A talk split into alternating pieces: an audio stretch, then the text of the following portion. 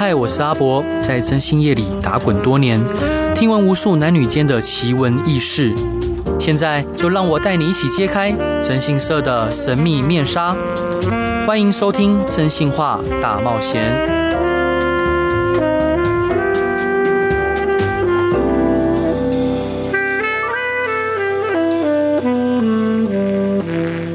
Hello，各位亲爱的听众朋友，大家好，欢迎回到飞碟电台，收听由我真心是阿仔所主持的《真心话大冒险》。嘿，今天邀请到的来宾，从政以前的他就不平凡，他是台北市现任大安文山区的议员，而在他从政以前呢，他的职涯经历就非常的丰富，不仅曾经被经纪公司签约成为模特儿，担任记者，更成为 TVBS 新闻台的主播，加上他高挑的身材与亲民的服务，也吸引了不少粉丝。让我们。一起来欢迎今天来宾钟佩君议员。主持人好，观众朋友大家好。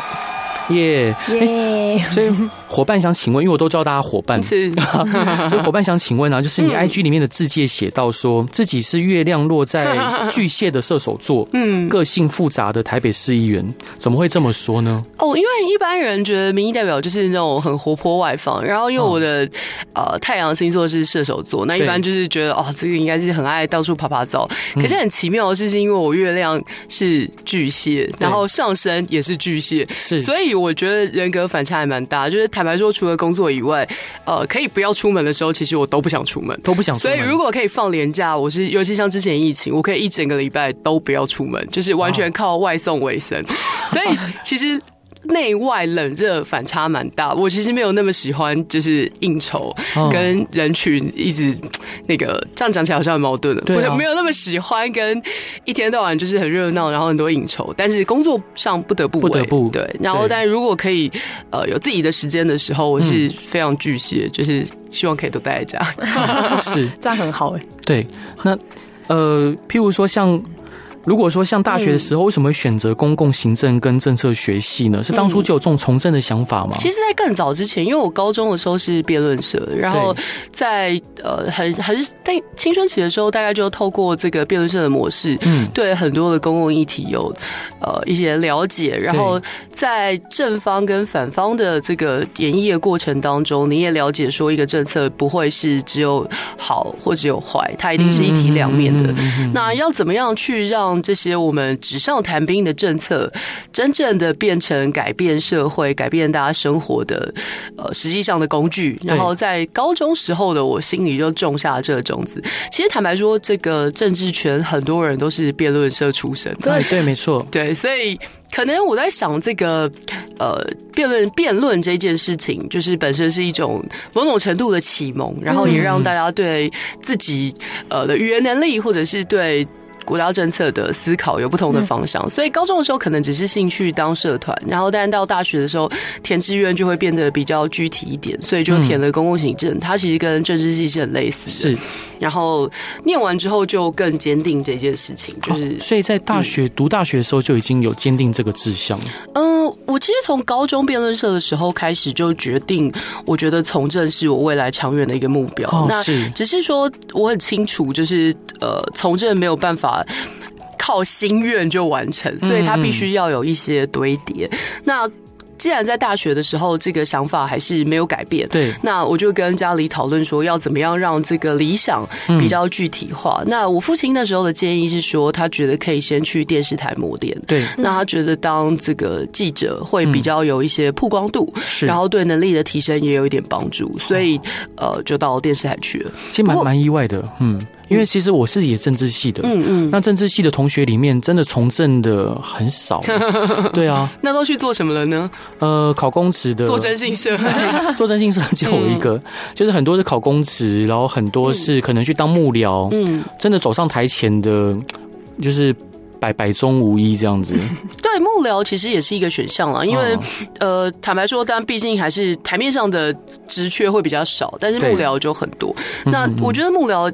特别也是很，其实幕僚虽然也许大家不认识他，可是他其实也是政策的重要推手，因为他可能在后面做了很多的呃田野调查，然后背景搜集，然后他其实是台前的政治人物不可或缺的左右手。嗯，不过在去电视台之前，我其实先到了议会当议员的助理。啊，是是，对，大概两年左右的时间。那呃，在想要当政治人物没有改变的这个心愿没有改变的前提之下，那才我父亲就建议说，那就是不是去电视台？所以我是慢慢一路一直这样堆叠上去。所以伙伴，您是蛮有目标跟步骤的一个人。嗯，我应该说，我从小就是想要的东西就不会放手，就会一直朝那个目标这样。啊，好棒，好棒！所以伙伴想请问说，大三的时候被经纪公司签下之后，嗯，生活有什么改变？那怎么会从 模特儿转职成为记者呢？嗯，这其实是呃两条线。对啊，成为模特儿这件事情，我老实说，跟我的兴趣比较没有关系，跟先天的条件比较有关，因为我的。最一开始被挖掘，就是那种大家知道最无聊，在路上，然后就会有那个经纪公司的经纪人来问你有没有兴趣。因为我一百七十九公分，对，所以基本上大家就是在人群当中会多半颗头浮出来那样。对，那又说这时候我父亲又出现了，他就说要。如果我要做，就要做最好的。所以后来我就去这个国内，可能现在应该还是数一数二大。我去伊林，对，那呃在那边培训，然后后来让他们签约，就签了五年这样。嗯、那大学的时候就真的还蛮充实的，因为我在中部念大学，那就是周末的时候可能往返台北有工作，然后就回来台北，然后周间再回去上课。嗯、但是呢，这件事情是我刚刚讲的是符合我本来就有条件，不是我努力，坦白说不是我努力到，但是我努力也做不到。为什么呢？因为我的这个同学们都是纸片人，但我本人并不是，嗯，所以我为了要符合工作的条件，把自己凹成纸片人这件事情，我觉得实在是太辛苦了。对，那我我个人认为，模特儿比较适合天生就是体脂很低的纸片人。你为了要做这个工作，把自己雕成那样。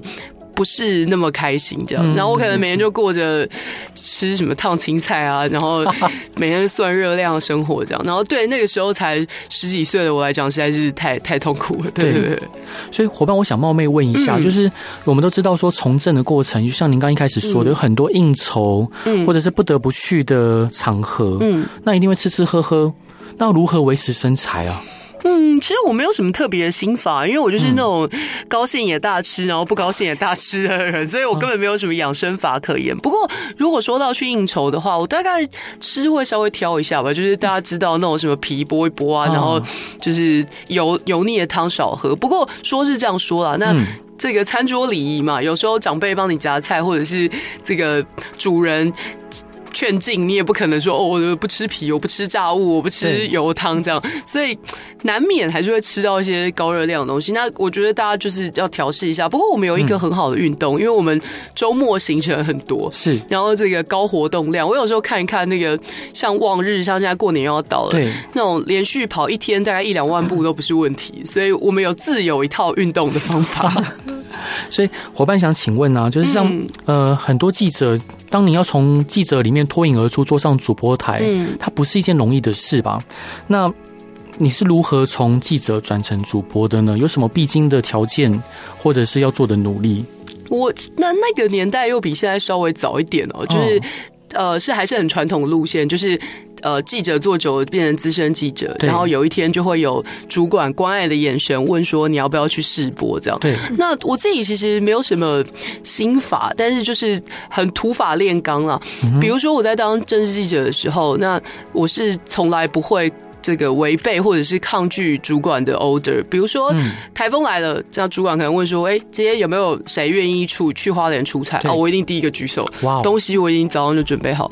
那比如说要当年我印象很深刻，那个台南军检要移监，反正就是熬夜班、清晨班，我从来不会抗拒这件事情。那我我是很相信，表现多了不一定每次都表现的非常好，但是表现多了被看见的机会就有。那是我自己是。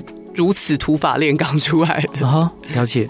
所以伙伴想请问说，像您刚刚提到说，呃，在从学辩论的过程，嗯，呃，跟进行辩论的过程，让你重新，呃，就是让你坚定你对从政的志向，嗯，跟呃，把它作为一生直至的一个呃想法。那担任记者跟主播的经历，跟后续的政途又带来什么样的改变？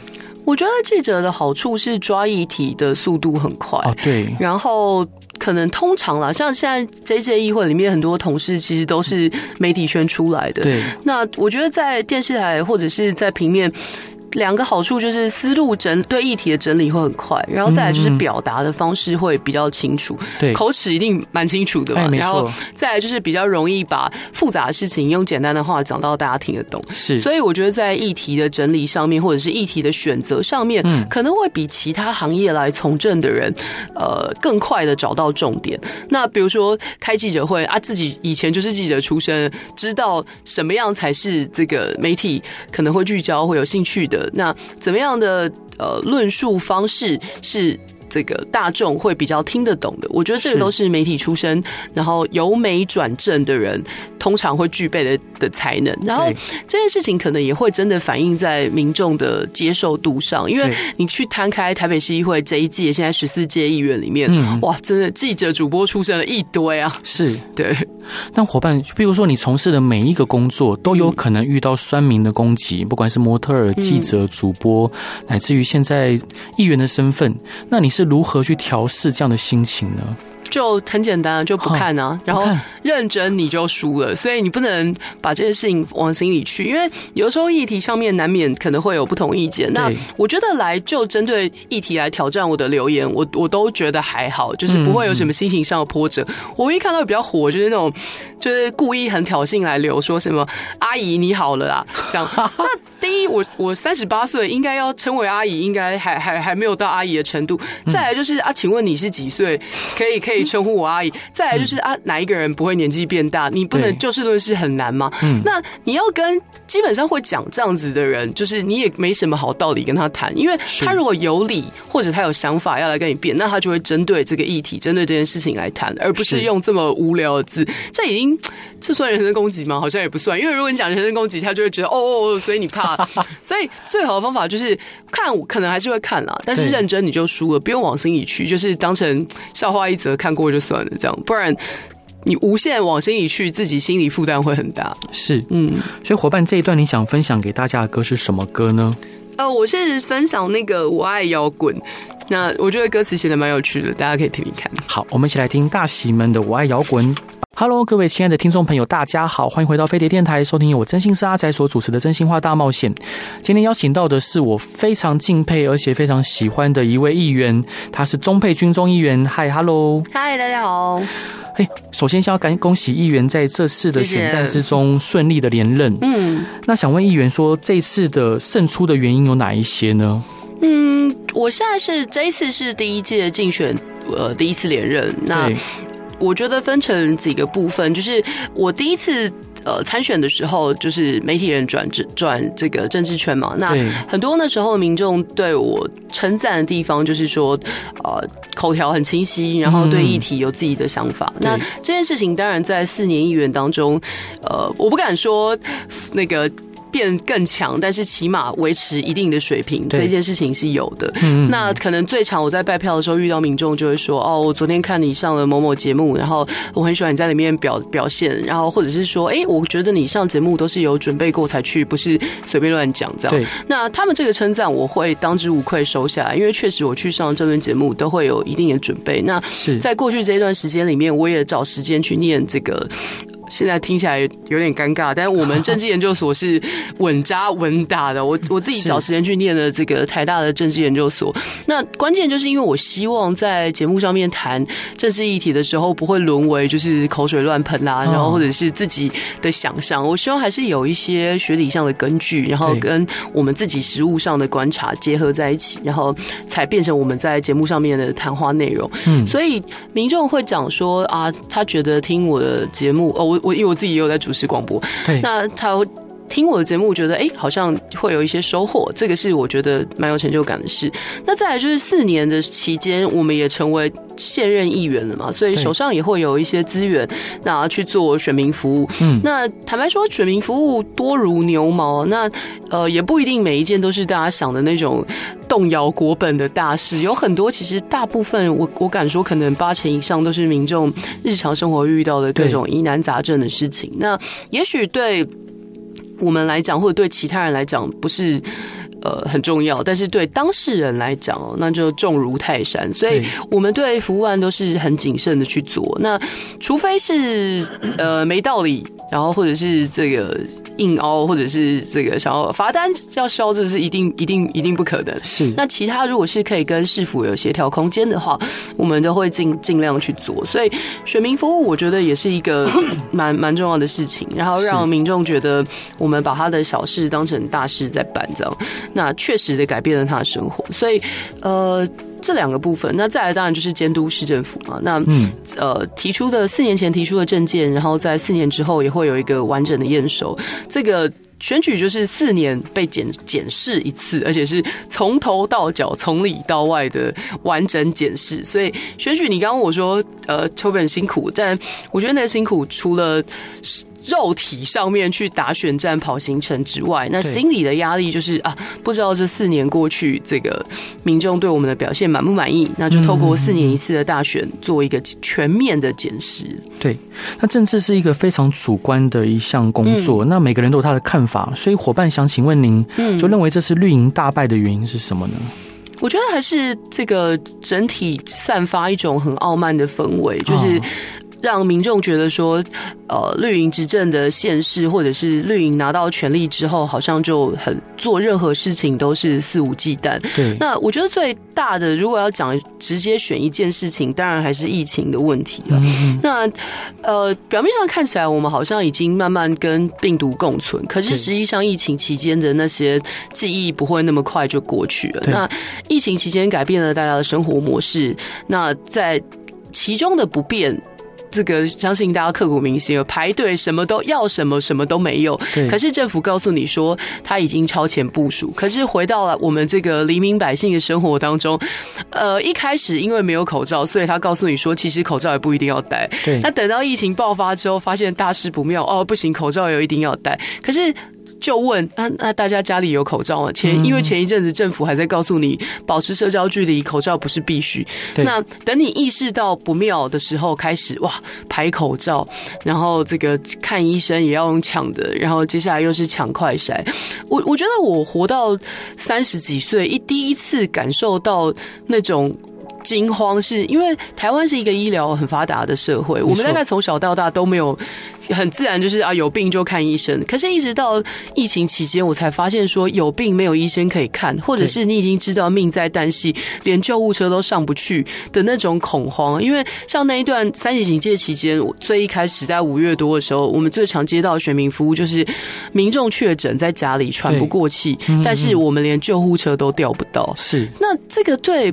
平常这个安居乐业的台湾人来讲是很震撼的事情。没错，我们怎么会把自己活到连看医生的权利都没有了？所以我觉得那个惊慌跟震撼是会一直留在心里的。那你说政府犯了这个错之后有没有认真检讨？那我我相信从选民的反应里面，大家是觉得他们没有在检讨嘛？因为呃。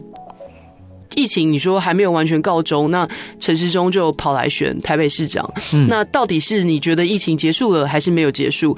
那防疫记者会开每天都开，然后感觉行礼如仪在宣布确诊人数，可是你有没有？压制确诊人数的方法没有看到，对，那反而大家看到说啊，在选举期间风风光光办了一个这个 CDC 成立一千天的记者会，那你要表达什么呢？那连疫苗当时候一剂难求，都是民间去向国外买来的。我觉得这些事情民众不一定呃。公开，不一定在网络上面比战，可是我相信他们都记在心里，然后就最后用选票表达他们的不满。嗯嗯、那再加上后来一连串，我觉得最关键就是不知悔改的态度，方方面面的体现。那我觉得像简单来讲，像新竹这个前市长林志坚的论文事情，哦、那就我觉得就会让很多选民很傻眼，就哈，已经是这么摆在眼前的事情，你上上下下还可以这样熬，你民进党跟台大放在天平上面，我相信台大还是相信民进党，我觉得答案已经很明显了。嗯、所以一连串的环环相扣下来，最后会造成这样的结果。其实老实说，我我我们大部分人应该都对这个结果没有那么意外啦。是。就伙伴，您会担心说，可能接下来的立委总统选举会有所谓的钟摆效应吗？其实，嗯，其实选举上面来讲，好像常常发生这样的状况。嗯、可是这个是学理上，那实务上会不会必然发生呢？如果民进党我们刚刚讲的，他还是觉得他自己沉浸在他的这个防疫结果，觉得自己做的很棒，然后还是一样很傲慢。你看他选完了，结果还是陆陆续续很多他们的这个候选人的学位还在陆续被取消当中。是，没错。如果这个态度没有改，心态没有改的话，嗯、我觉得到他们倒不用那么乐观，期待说总摆摆过去还会再摆回来。那我相信他们也观察到这件事情。对那所以从现在开始，应该理论上要做立委的布局嘛。对。那其实相对来讲，我觉得绿营现在在提名或者在举手要参选的状态没有那么踊跃，因为他们都很清楚，那个二二年这个伤还没有完全平复，选民还没有完全原谅他们。是。所以你说这个会不会真的？就像过去经验法则发生，嗯，我倒没有，我倒没有那么觉得这一次会那么典型啊。是，嗯，就伙伴，您觉得做好一个民意代表跟一位好议员，需要具备什么样的条件呢？嗯，我觉得如果顺着刚刚讲的话，我觉得还是要有这个从民众的角度出发看事情的，对的的。初心了，因为我们最一开始从政就是希望可以解决民众的问题。那可是这个呃，这个信念，坦白说，很常在日常生活中会被消磨，因为太多太多的琐事杂事。然后坦白讲哦，就不是每一个来这个上门的民众态度都很好，有一些人就会摆出一种啊，我就投你啊这样，那很理所当然那样。那都会有有礼貌的，或者是这个很客气的，都会有一一一种米白样人嘛，所以各各式各样的形形色色的人都有。那只是有的时候那种服务的热忱，嗯，难免会被一些比较刁钻的民众，我觉得会消磨。那尤其如果做的久，我才四年而已，像我们一些前辈可能已经做了六七届，做了二三十年了，那更是如此。那要怎么样让自己维持？当时投入这个工作的热忱，然后还有。那个初心不变，我觉得是最困难，然后也是最要修炼的事情。是，所以我相信，可能从政对您来说不只是一份工作，更是一个终身的职志。嗯，那真正促使你参选为民服务的是使命感吗？然后你希望能为这片土地做出什么样的改变？其实我之前在当记者的时候，跟现在做工作有一点点类似，就是在挖掘问题。那我那时候在电视台做了九年多的政治记者，就是都跑市政府跟市议会，嗯、对，所以对议会跟这个市府的运作算是有一定程度的了解。没错。那不过当记者的差别是，那时候比如说民众来跟电视台投诉啊，然后或者是我们做议员的记者会，嗯、那我们就是发现问题，然后揭露这个问题，让大家知道这个问题的存在，然后然后就没有然后了，因为媒体的功能就是。监督政府，但是我们是把问题抛出来，希望政府去解决嘛。那我们并没有实际上这个要求他执行的权利。那那时候的我就会觉得，好像事情都做一半就停了。就我发现了这个问题，然后市政府也确实没有做，然后但是我没有。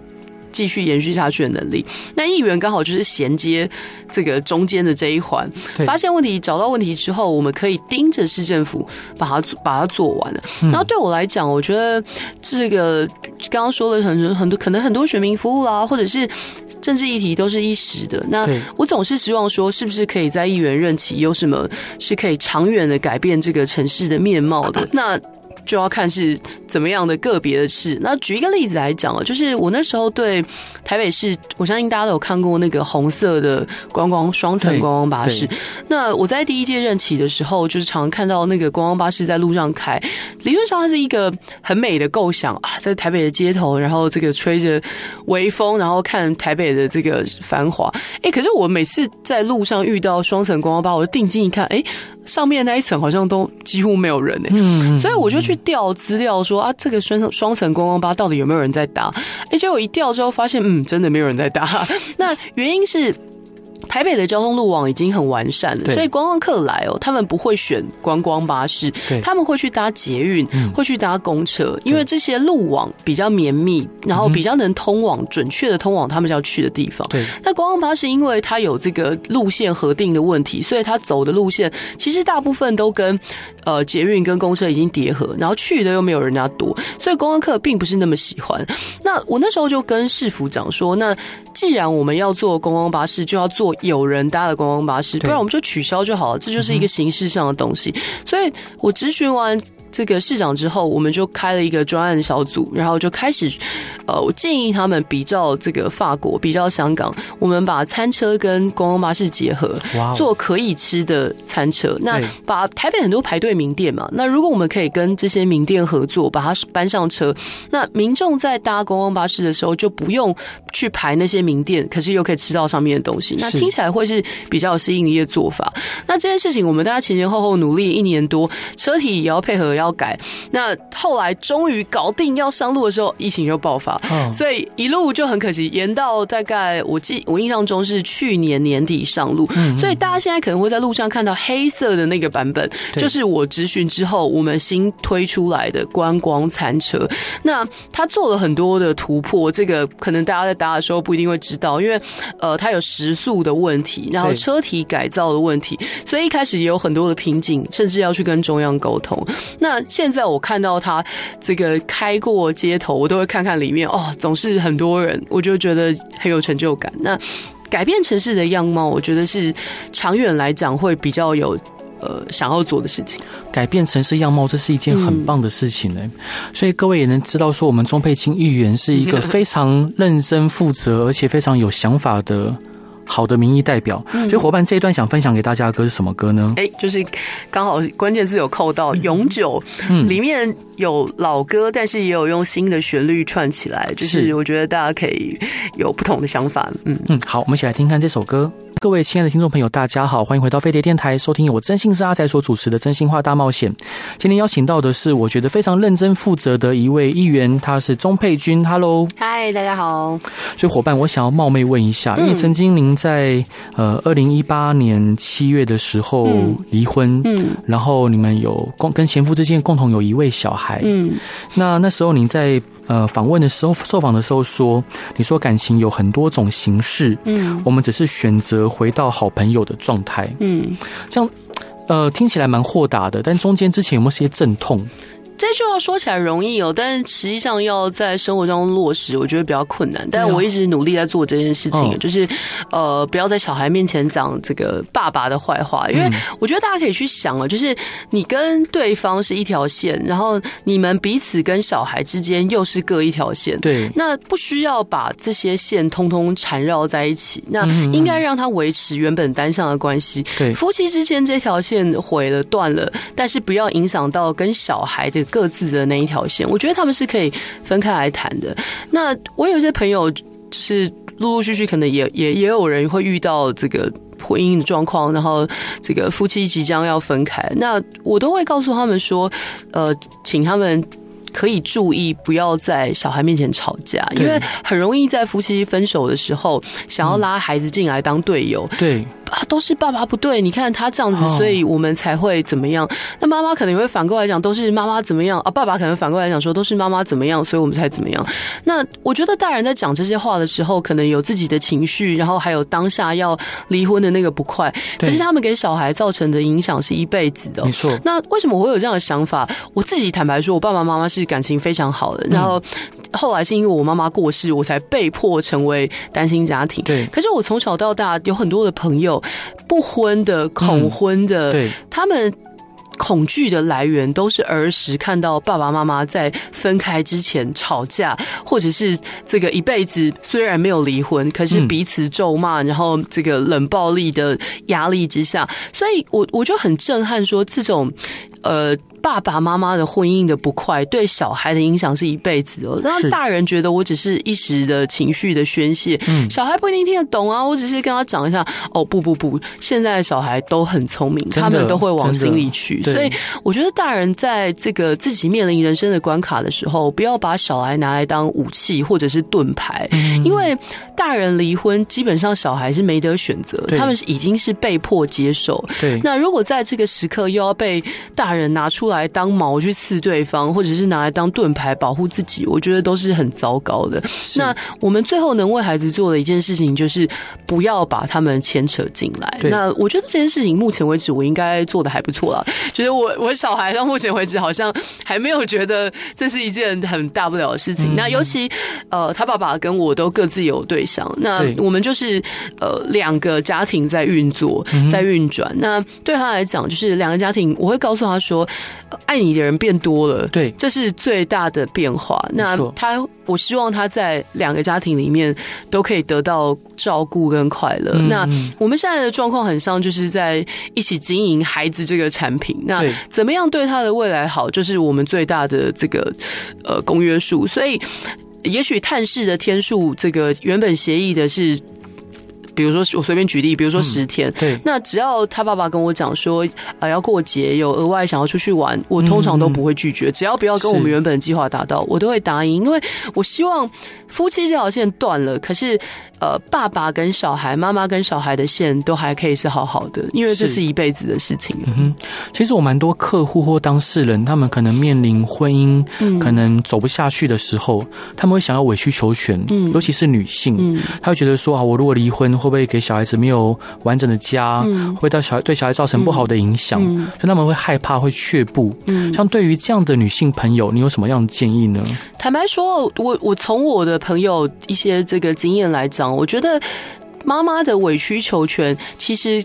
委屈了妈妈，但是不一定求到了全。对，因为在那个过程当中，妈妈可能情绪很不好。对，她会告诉小孩说：“我就是因为你，所以我才怎么样怎么样。”那其实这些压力都在小孩身上。错。那有一些妈妈她可能不讲，可是她就是看起来很不快乐。嗯、小孩从小到大就会看哦，我妈妈就是为了撑着这个家，所以她每天就是都都都很忧忧郁，然后没有办法做自己的事，然后被束缚住。那长大之后，她还是觉得是不是我欠了妈妈？是不是我害了妈妈？嗯、所以老实说，我不觉得这种委屈能够求全。是，那我还是建议大家，就是这个现在社文明社会嘛，并没有什么男主外女主内的事情。对，如果你在前半生你选择了家庭主妇，那你少了一样武器。那如果很不幸的你在家庭里面有一些这个变化，我会很建议你立刻拿起你的求生本能。不管你去应征什么工作，你一定要有自己的求生能力，你才能谈。要保护自己，保护小孩。对，那我知道很多这个妈妈，我自己也有这样的朋友。那因为没有经济能力，所以就觉得说，好像如果离婚的话，呃，自己跟小孩都会陷于困顿之中。嗯、可是。你要想想看，余生还有多长？我们在有这种想法的时候，可能三四十岁了不起，好，就算四五十岁，现代人都可以活到八九十岁。你你想要接下来未来的三四十年都被困在这个壳里面吗？对，你只要晚一天动作，你就多辛苦一天。我不是鼓励大家有什么矛盾都离婚了，我是说，如果你已经各种方法都试过，那确定这个夫妻关系没有办法延续的时候，那千万千万委屈不见得能。能够求全，你一定要想到这个改变现状的方法。那。这个有经济能力，我觉得就是一个要件嘛，就是起码不会事事受制于人。嗯，那你先把自己壮大起来，你才有保护小孩的能力。对，因为像我们知道台北市社会局有一些单位哦，就是他可以安置一些可能现在目前刚离婚，但是可能呃没有地方可以去的。啊，是是是，我有去那边服务过，在圣诞节的时候，然后去送送物资跟办活动。嗯，那其实很多的呃家家长哦，有些女性。性，尤其是还是女性朋友，嗯、就像您说，她可能是家庭主妇，然后长期以来她安逸于呃现状，嗯，她突然她发现她的先生可能有了外遇，或者可能心已经不在这个家了，她感到非常的痛苦，嗯，那但她又害怕说，如果我离开了，我的经济呃没有办法去维系，我无法给我孩子稳定如常的生活，嗯。但是您您提到说要他出去找工作，他又会怕，或者是有时候求职不是那么顺利。那像以台北市政府来说，有没有用什么样的资源是可以协助呃这样子的？女性朋友，我们要分几个阶段来讲，因为他如果是突然之间陷于困顿的话，就是你刚刚讲的，我们会有紧急的机制介入。是，然后长期一点的话，有就业服务站可以去美合他的工作。嗯，坦白说啊，以我自己的认知哦，现在服务业缺工的情形其实非常普遍。对，那我坦白说，只要吃得了苦，这个在台北外县市我不敢说，在台北服务业要找到职缺不是。真的不是太困难的事情，但是就关键在于你有没有下定那个决心。嗯、那你刚刚说了，可能很多人担心说啊，那如果打破现状的话，会不会生活变得很苦？答案绝对是会。可是你要去想孰重孰轻，你是要受困在那个状况之下，因为很多是家暴啦，嗯然后先生外遇啦。那可是这个太太就想着我要为了小孩，所以继续忍耐。可是你那个忍耐真的能换来周全吗？讲难听一点，有一天会不会他出拳打了重伤，甚至连命？都没了，没错。那这是一种。那再来就是，你确定他外遇下去之后，他还会继续回来这个家？有一些可能外面搞不好小孩已经有了，他他就直接回来不顾一切的要签字。对，所以。委屈能不能求全？我觉得答案是否定的。嗯、那早一点跳脱，早一点壮大自己，我觉得才是解决之道。是。那像伙伴，您是议员的工作非常的繁忙，嗯、然后很多职业妇女，她也可能呃原本可能家庭主妇，嗯，然后她可能选择走出来，然后担任职业妇女，然后独自照顾她的孩子。嗯、那像您是如何去呃取舍工作跟照顾孩子之间的分际呢？我比较幸运的是，我算是有后援，就是我爸爸退休之后，就是全心全意在做我的后援，所以我在这个工作之余，小孩坦白说都是我爸爸在顾，因为我们很容易在望日，就是节庆的时候，都在跟别人的小孩过，所以自己要去抓那个平衡点。那我因为记者出身，我觉得我比可能比别人好的一点，就是我很会利用琐碎的时间，就是呃，可能一般你可能想下下班几个小时而已，不知道怎么用，在沙发上躺一躺就过。那不会不行，对我来讲，我就要把这些琐碎的时间利用到一个极致。比如说，这个周末，这个就职那一天，然后我们。一切的这个活动大概到中午一点左右。嗯、那我晚上其实还有应酬。那如果我如果我动念稍微偷个懒，可能在家里混一下，看个电视，什么划个手机就过。但不行，因为这个我隔天是我妈妈忌日，我另外还有行程。如果我不把握那个琐碎的时间，赶快上山去看她，就来不及。所以我在那很短时间赶快接着小孩，然后带着他陪我一起上山扫墓，然后再回来把他送回家，然后我再去应酬。所以利用琐碎的时间，对职业妇女。特别有小孩的，我觉得可能蛮重要的。是，所以伙伴在从政的路上，你让你最感动、嗯、印象最深刻的瞬间是什么？嗯，我觉得还是家人的支持吧，因为很多人讲这个，哦、嗯，很多人讲。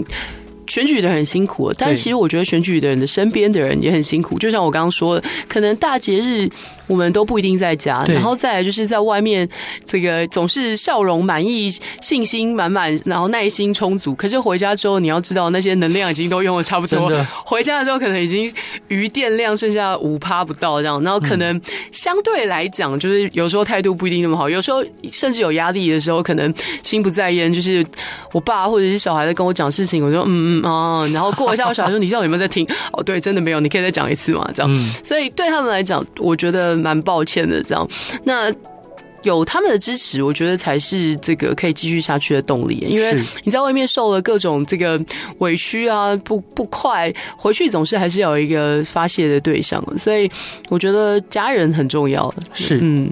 所以伙伴，最后我想请问您，就是有没有什么建议，想要给那一些将来有意愿从政的年轻人呢？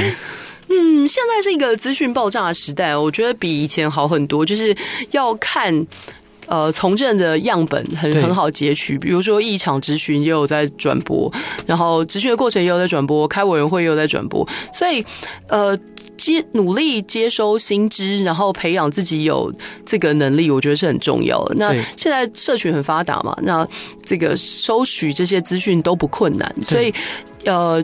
找先培养自己这样子的能力，然后再来就是民意代表常年可能都在争幕僚，哦、我自己就是从幕僚做起的，所以从基层开始，然后不要想，呃，我我我也许不能这样讲吼，现在好像也许一步登天也不是什么奇怪的事情，好吧？那我自己是比较土法炼钢派的，那我觉得稳扎稳打是比较好的方式。那从幕僚开始做起，对这个基本功有一定的了解，然后开始在机会来的时候。呃，抓住绝对不放手，是大概如此吧。好，那真的非常感谢今天钟佩君议员跟我们分享的这些点点滴滴。所以大家要去如何去找你呢？嗯、如果有问题想要询问你的时候，脸书私讯欢迎。好，脸书的粉丝团名称是呃，就我的名字钟佩君啊，真的、啊、好。那伙伴最后一段想分享给大家的歌是什么歌呢？嗯我最后分享的是大男人情歌，就是希望大家在工作，然后在家庭的时候，可以呃很舒服自在的展现自己不同的样貌。嗯，好，谢谢各位的收听，然后大家拜拜，拜拜。